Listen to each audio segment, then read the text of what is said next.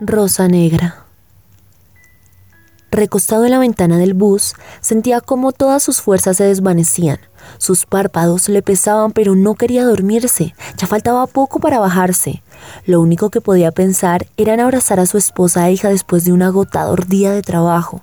Así que para luchar contra el sueño, se propuso observar todo lo que pasaba a su alrededor cómo las personas caminaban, aquellas que se subían y bajaban del bus, parejas tomadas de la mano, demostrando su amor, niños jugando o la terrible neblina nocturna que cada vez se hacía más y más densa. Por fin llegó a su destino, pero antes de bajarse se dio cuenta que en el asiento de al lado habían dejado olvidada una rosa muy peculiar. Esta era de color negro y su tallo no tenía ninguna espina. Le llamó tanto la atención que sin pensarlo la recogió. De camino a su casa, decidió regalársela a su esposa, ya que a ella le encantaba todo aquello que fuera extraño, extravagante e incluso sobrenatural.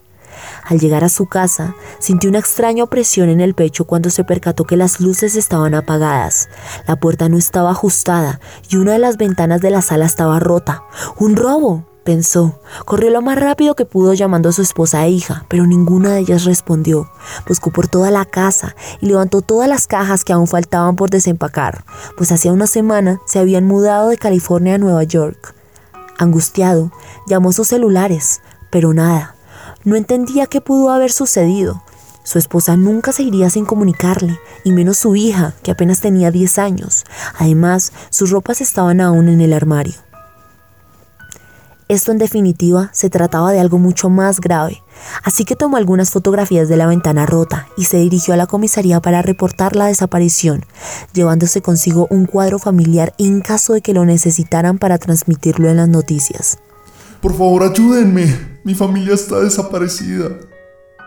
Pero ninguna gente le prestaba atención. ¿Es que no hay nadie que me quiera ayudar? Es una emergencia.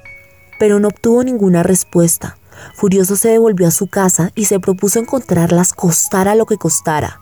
Imprimió volantes con sus fotografías y los pegó en las puertas de las casas y en postes de las calles que pudo recorrer en toda la noche, sin descanso. A la mañana siguiente se dirigió a su cafetería favorita. Esta quedaba a dos cuadras de su casa. El aroma era tan exquisito que podía sentirse a la distancia. Necesito un buen café para recuperar energías y pensar con más serenidad, se dijo a sí mismo pero antes de poder realizar su pedido, sintió un escalofrío por todo su cuerpo, además de una extraña sensación de que alguien lo observaba. Al voltear, notó a una mujer sentada fuera de la cafetería, que sostenía una rosa negra, idéntica a la que él se había encontrado la noche anterior. Esta mujer llevaba puesto un vestido negro largo, el cual le llegaba casi a los tobillos, y tenía una hermosa cabellera morena. Por más que la detalló, no alcanzó a ver bien su rostro, Tuvo que desviar la mirada un rato para pedir su café, pero cuando la volvió a dirigir hacia donde estaba aquella mujer, esta ya no se encontraba allí. En su lugar solo estaba la rosa negra. Esto era muy extraño, pero prefirió no darle importancia. Pensó que tal vez ya estaba alucinando por todo lo que estaba pasando. Ahora su prioridad era encontrar a su familia. Ese día caminó por parques, escuelas, estaciones de bus, pegando los volantes con la esperanza de que alguien le diera alguna información. Pero todo parecía en vano.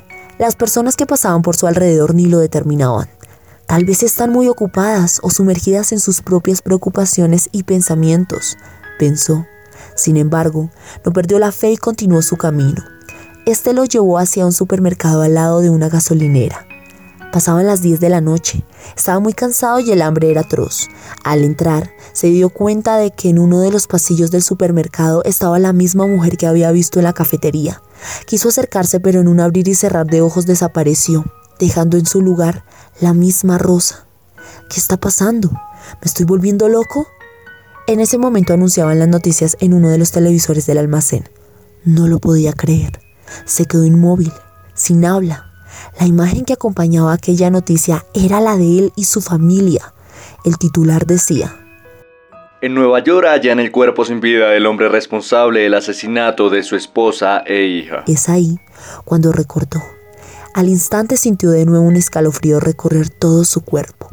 Detrás de él se encontraba la extraña mujer, quien lo tocó con su mano hecha huesos. Al verla, solo sonrió. Texto hecho por Tatiana Tolosa.